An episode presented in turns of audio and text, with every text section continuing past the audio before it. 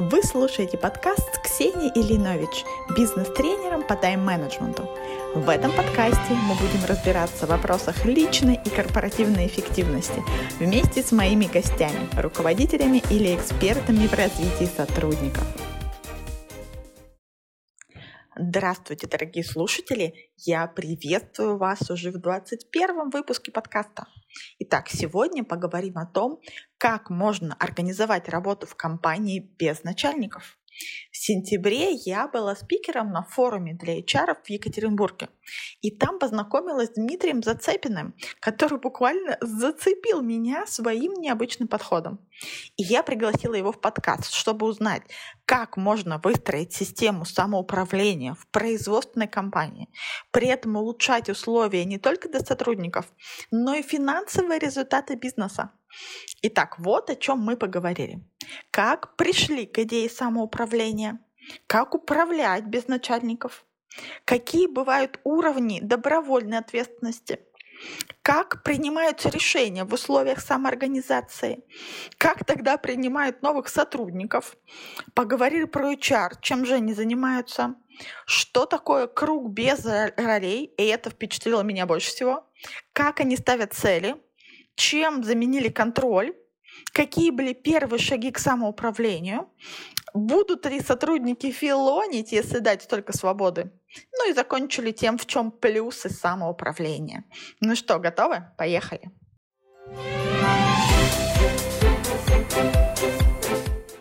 Дима, привет. Привет, Ксения. Слушай, расскажи, пожалуйста, пару слов о себе и о своей компании. Меня зовут, да, Дима Зацепин. Я коренной москвич. Я основатель компании Oil Energy, которая славится такой, наверное, одной самой высокой степенью самоуправления в мире. Это уникальность компании, это производственная компания, в ней работает на данный момент около 150 человек.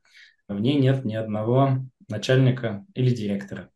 Мы производим специальные добавки для строительства нефтяных газовых скважин и решения для заканчивания а также нефтяных и газовых скважин, то есть в основном в нефтянке.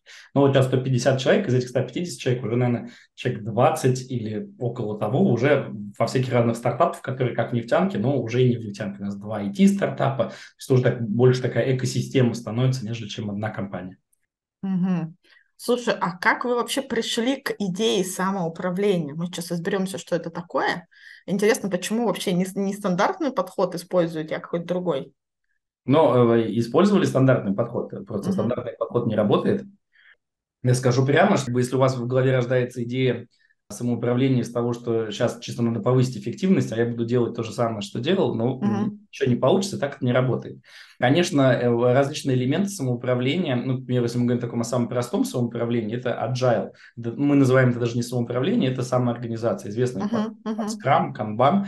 Они действительно позволяют, не меняя тебе в целом иерархической структуры всей организации, они ломают иерархию в командах, ну и то так условно. Ну, если хороший agile, допустим, действительно хороший такой Scrum, то там действительно есть какие-то более равноценные команды, и там это ну, там разительно повышает результативность вот сотрудников. Но это не самоуправление, это самоорганизация. Потому что все равно наверху есть SEO, у него есть замы, uh-huh, то есть uh-huh. сверху все это работает, а дальше уже пошли команды горизонтальные, ну уже хорошо чтобы пойти в самоуправление и чтобы там что-то получилось, то есть э, по, по факту нужна новая прошивка в мозгу, то есть новый mindset, новая философия. И эта философия о том, что люди лучше, чем мы о них думаем. Если мы по-настоящему думаем о людях, то мы стараемся им создать хорошие условия и хорошие условия не те, которые я думаю, поставим им какую-нибудь соковыжималку, да, а дать им возможность самим принимать решения и распоряжаться больше своей жизнью. То есть люди становятся не ресурсом достижения твоих целей, как на предыдущем uh-huh. уровне сознания, а люди становятся твоими союзниками в достижении общих целей. Uh-huh. И там все начинается по-честному.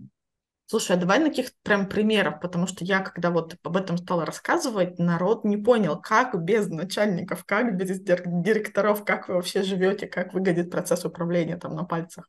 Значит, очень важно сказать, что тут никакой волшебства нету, то есть управленческая функция в организации, она всегда устает, остается. Весь вопрос, как она происходит. В классических компаниях есть какой-то э, SEO, да, mm-hmm. и SEO дальше назначает кого-то, тот назначает кого-то, и получается такая иерархия, вот сверху вниз все это пошло. Uh-huh. И там же большая проблема, что часто э, назначают людей на руководящие должности, которые не соответствуют этому. Потому что либо какие-то, ну, там, брат, сестра, любовница, друг, еще что-то, одна история. Другая история, он классный специалист, но классный специалист не равно классный uh-huh, лидер, руководитель. Uh-huh. И куча, значит, всяких вот этих вот э, историй. Он давно работает в компании. Мы же говорим, что Особенно большой организации, конечно, когда у вас там 12 человек, и там, если еще там руководитель разбирается в людях, то есть, ну, там иерархии на самом деле нет, они так как в рамках стартапа очень хорошо могут существовать. Но когда вас становится много, надо доверить самой системе выбрать себе лидеров. Для этого, конечно, в системе должны быть границы, но чтобы никто, не знаю, там uh-huh. самый сильный стал. То есть, когда у вас есть описанная цель, куда вы идете, описанные ценности, которые приняты, и дальше в рамках этих ценностей, этих целей, лидеры начинают сами выкристаллизовываться. И, и в этот момент получается, что лидеру дает ответственность не сверху кто-то, uh-huh, uh-huh. а сама команда говорит, чувак, ты лидер, мы тебе доверяем, ты нас ведешь, ты обладаешь соответствующими компетенциями, которые тоже описаны. Смотрите, я сейчас очень коротко говорю, за этим всем стоит огромные там годы труда, описанных документов, которые, ну, описанных не сверху вниз, а описанными людьми с теми компетенциями, которыми должен обладать. У нас нету вот этой классической иерархии, у нас есть называется уровни добровольной ответственности. Mm-hmm. Их э, 6 штук, 7 э, штук, прошу прощения. Все названия просто могу обозначить. Самый простой, на меня можно положиться. Это когда mm-hmm. человек может просто качественно выполнять свою работу, ты ему сказал, он сделал все. Второй уровень – все в лучшем виде. То есть человек уже может свои процессы улучшать и так далее. Так далее. Дальше хранитель экспертизы, человек, который обладает какой-то уникальной экспертизой. Даже хозяин домена, ну то есть домен это наша, это область работы, да, то есть uh-huh. бухгалтерия – это домен, там, маркетинг – это домен. То есть это не, не отдел, а именно область работы, по-разному. Дальше у нас идет двигатель прогресса, то есть человек, который может двигать какие-то проекты, изменения, там, продукты и так далее. Хранитель микропредприятия, то есть у нас микропредприятие, это, по сути, такая ну, единица целостная, которая, у него может быть много разных доменов, и они между собой сотрудничают, чтобы производить один продукт какой-то большой. И дальше уже предприниматель, человек, который создает новый бизнес в рамках экосистемы, и вот самый высокий хранитель экосистемы. У нас два человека с таким уровнем лидерства, один из них я. И они все описаны через действия, то есть как проявляется человек через дела. И это не сверху вниз спускается, сама команда собирается и они читают описание, каждый говорит, я считаю, что я такой-то, такой-то, такой-то. И дальше все вопросы, почему ты считаешь, что такой-то, если какое-то несогласие. И у нас есть принятие решения консентом, то есть вот в чем такая уникальность, как без начальника. То есть uh-huh. там начальник сказал, его слово финальное, а типа не большинством. Что такое консент, поскольку ты говоришь, у нас 30 минут, а, что такое консент, я могу сейчас только 40 минут буду рассказывать, что такое консент. Это очень сложно, но это новый способ принятия решений, где мы принимаем решение не большинством, никогда все согласны, никогда один главный сказал, а на основании самых сильных аргументов, которые сейчас есть в круге. Вот этому надо учиться, это не просто, но оно реально круто потом работает. Таким образом, у нас эта иерархия вырастает снизу. При этом человека, которого выбирают, к примеру, у него нет полномочий единолично кого-то уволить.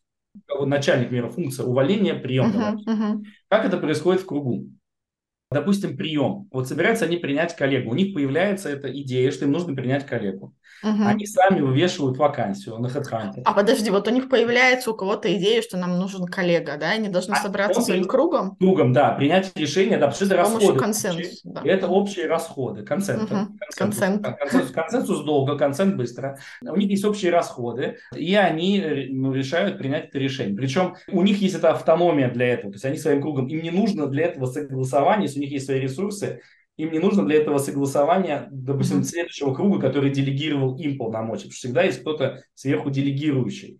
Но это, опять же, этот делегирующий родился из того, что они себе выбрали, что ты будешь у нас делегирующий. Но выбрали, опять же, на основании критерий, которые есть. И выбрали не большинством голосов, опять же, аргументами. Там есть целые социократические выборы, которые происходят с номинацией, с, с аргументами и так далее, и так далее. Э, мы это генерального директора выбираем. То есть генеральный директор же должен быть по закону. У нас есть генеральный директор но э, он не имеет никаких фишек по сравнению с другими сотрудниками, за исключением того, что у него есть доплата за риск, ну, потому что генеральный директор – это всегда какой-то возможный риск, и у него есть право вето на решение, которое подвергает его личной опасности. Вот уже за пять лет, что мы выбираем генеральных директоров, ни разу он не использовался. Uh-huh. Возвращаясь к, значит, к, они круг ощутил потребность, расширяется бизнес, им нужен uh-huh. новый человек. Они uh-huh. вывешивают вакансию. Порой они могут обратиться, какие-то круги обращаются если в обычных компаниях называется HR, у нас есть круг, который называется культура и атмосфера. То есть они mm-hmm. ответственны за поддержание культуры и за создание вот этой доброй, позитивной атмосферы, настройки ее и так далее, и так далее. Не то, что они должны ее делать, они, их задача сделать так, чтобы круги сами это поддерживали. То есть они такие тренеры, наставники и так далее, и так далее. Но они могут помочь какими-то такими вещами и э, хардовыми, да, допустим, надо помочь там, помогите, пожалуйста, там, допустим, с первичным отбором кандидатов. Такое редко uh-huh. бывает, но поначалу было, сейчас уже все сами научились. Дальше, значит, первичный отбор, они сами приглашают на собеседование, сами собеседуют, сами решают, кого брать. И дальше, значит, идет, э, у нас есть такая функция, э, не функция, а такой процесс, называется коллегиальный обзор. То есть человек на испытательном сроке, он проходит три коллегиальных обзора. Коллегиальный обзор – это когда у каждого человека, во-первых, есть описанная роль. То есть как uh-huh. вот должностная инструкция, да, которая не соответствует, да, она как статичная. А тут динамическая роль, которая описана кругом вместе с человеком. Он принял эту роль, когда принимал. Проходит, допустим, первый месяц работы, они собираются, и дальше идет там раунд. Я сейчас тоже не буду рассказывать, как устроено. Раунд благодарности, раунд разрешающей обратной связи. Там, и они принимают решение, продолжают они или нет, допустим, на следующий, да, там второй месяц. И по итогу трех месяцев они принимают решение, берут ли они его в команду или, или не берут. И любой человек может вынести предложение, что, ребят, я считаю, что нам нет смысла дальше продолжать. Давайте посмотрим возражений концерну. То есть можно уже тут.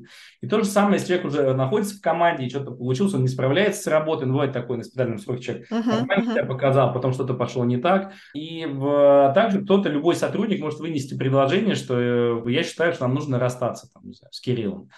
И дальше что происходит? Э, тоже такая у нас э, э, отличие от, больш... ну, от большинства компаний. У нас сам круг, он не увольняет человека. Он отправляет, если человек уже прошел испытательный срок, то есть он является частью команды, uh-huh, uh-huh. он отправляется человек на два месяца в круг без ролей. То есть он два месяца получает зарплату, он может искать себе новые роли в рамках организации.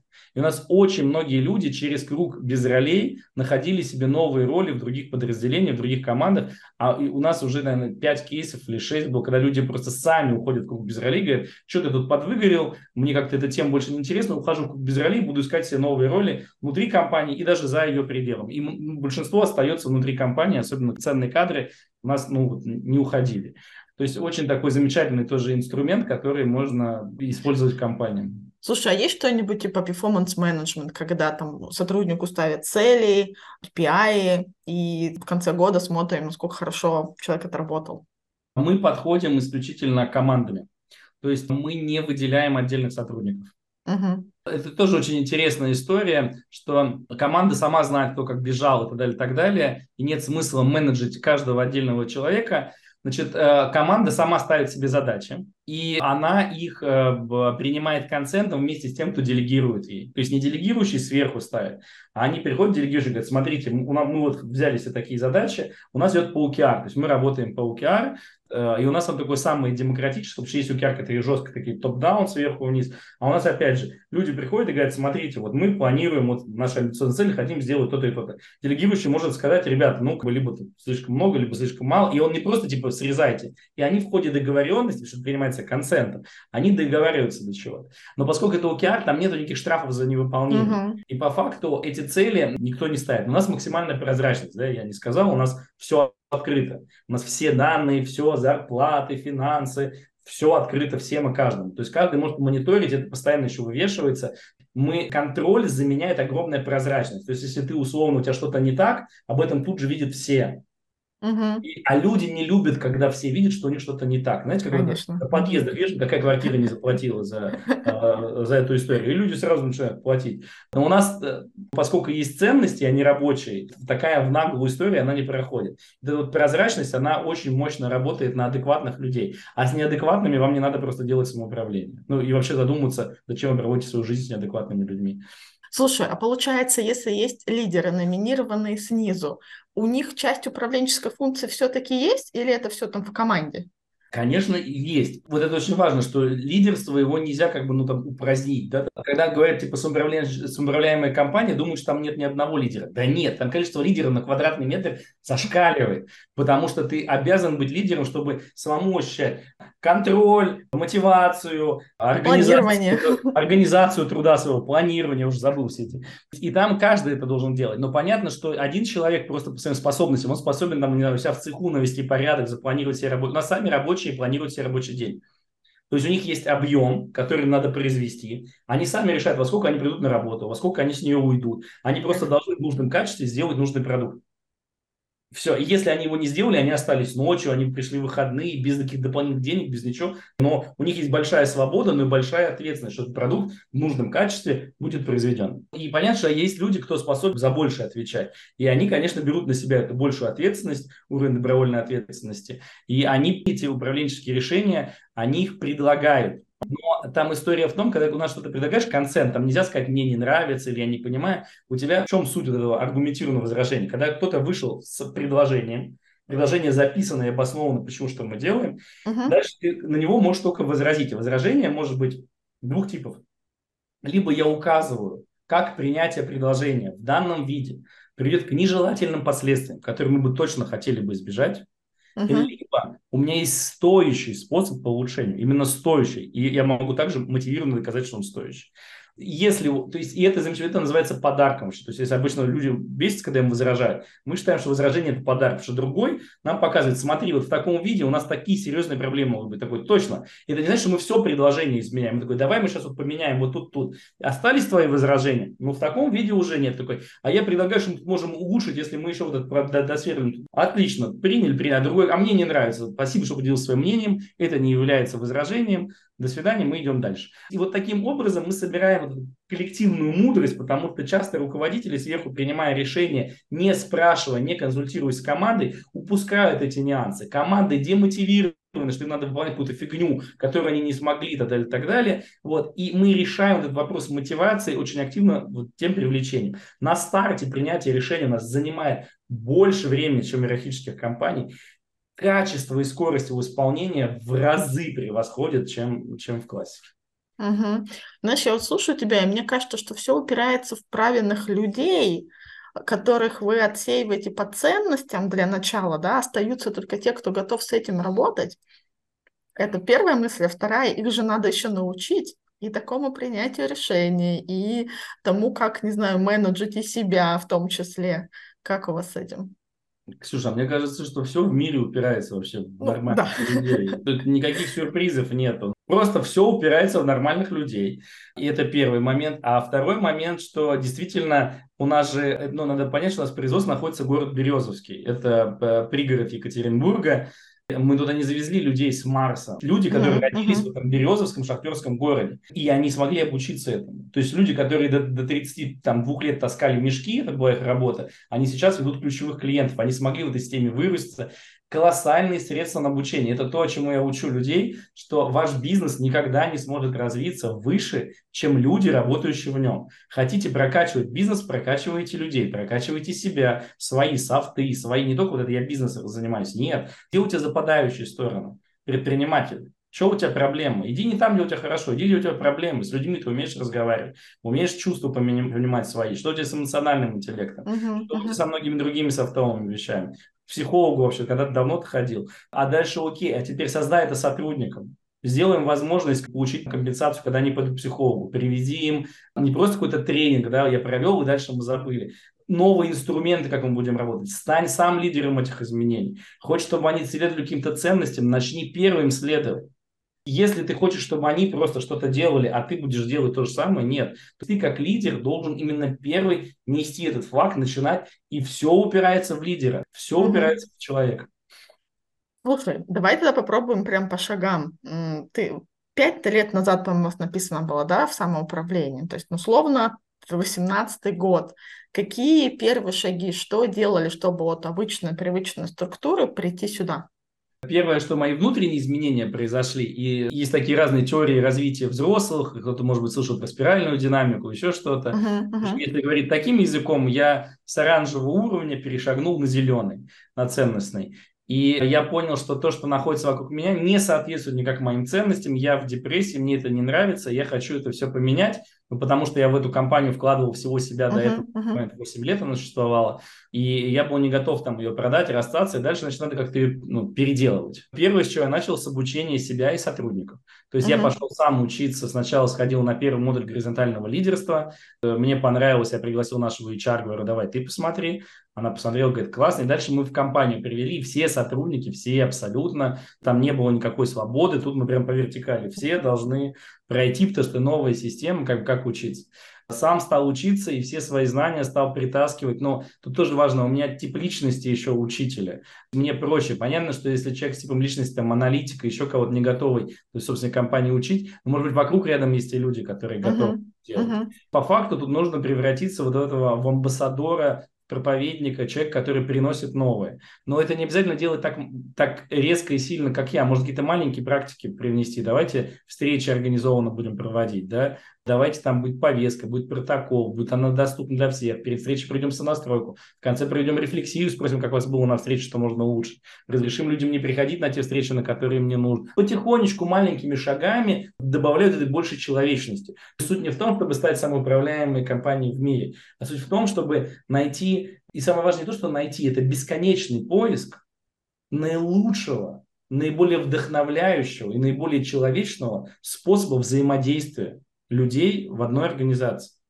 И это дает свои плоды. Когда вы такой способ находите, у вас начинают расти все показатели. Потому что людям нравится, когда это человечно, когда это вдохновляет. Тогда нету целей, нету никаких задач, никто сверху не давит, и всех хреначат 24 на 7.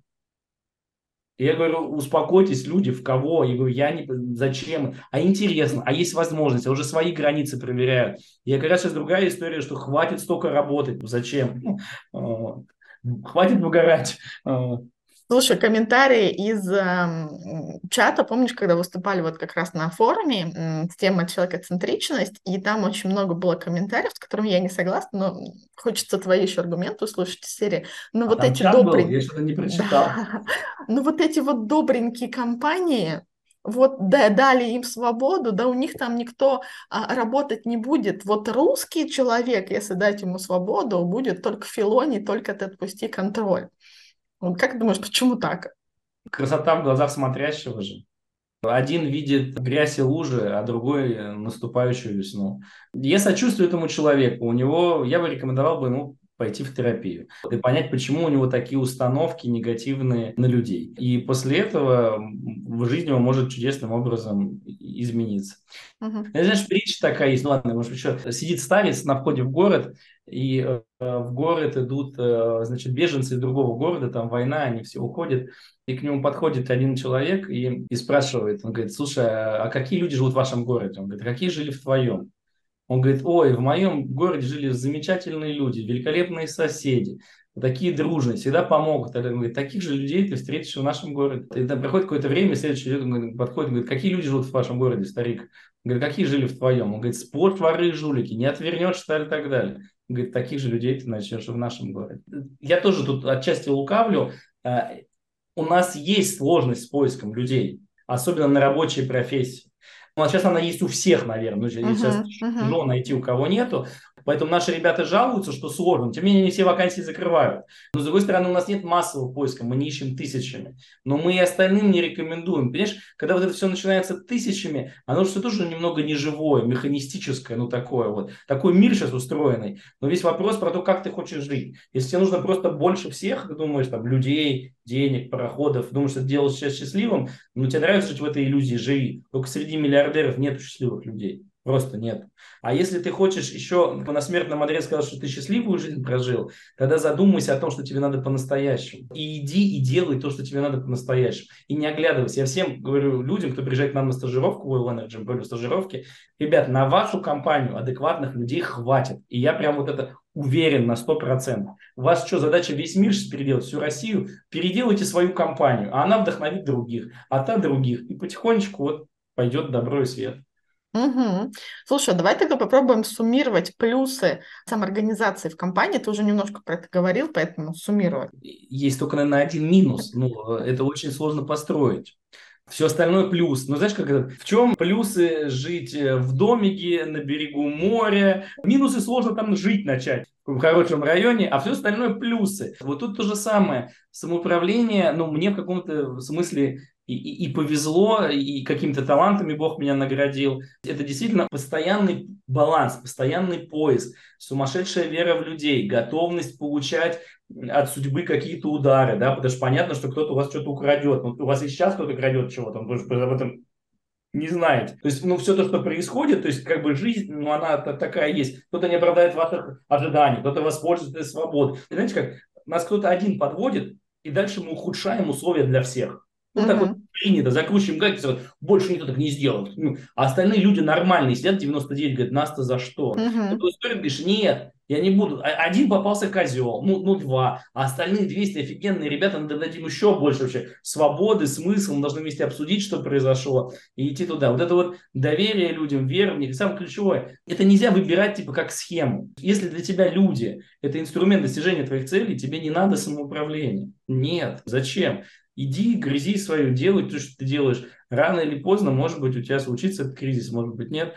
Но если ты уже понял, что лично для тебя то, как ты работаешь сейчас, не подходит, нет смысла продолжать. Рак можно заработать, еще что-то, да. И иди меняй свою жизнь, не бойся, да, будет сложно, но потом будет награда колоссальная. Но для этого нужно идти в сложное. То есть нет такого, что человек не пошел в сложное и что-то получил. Все, кто сделал бизнес, они понимают, сколько сложностей они пережили. То же самое с самоуправлением. Пошел в самоуправление, переживешь много сложностей, но приз будет также колоссальный. Супер. Дима, спасибо тебе большое за интервью. Спасибо, Ксюша.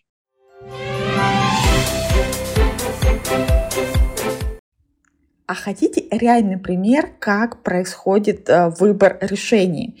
Если вам интересно, напишите мне, оставьте плюсик в комментариях, либо свяжитесь со мной, и я отправлю вам ссылку на короткое видео о том, как в Oil Energy выбирали генерального директора. 14 минут, очень классно интересно, в том числе посмотрите пример, как описывают задачи для генерального директора.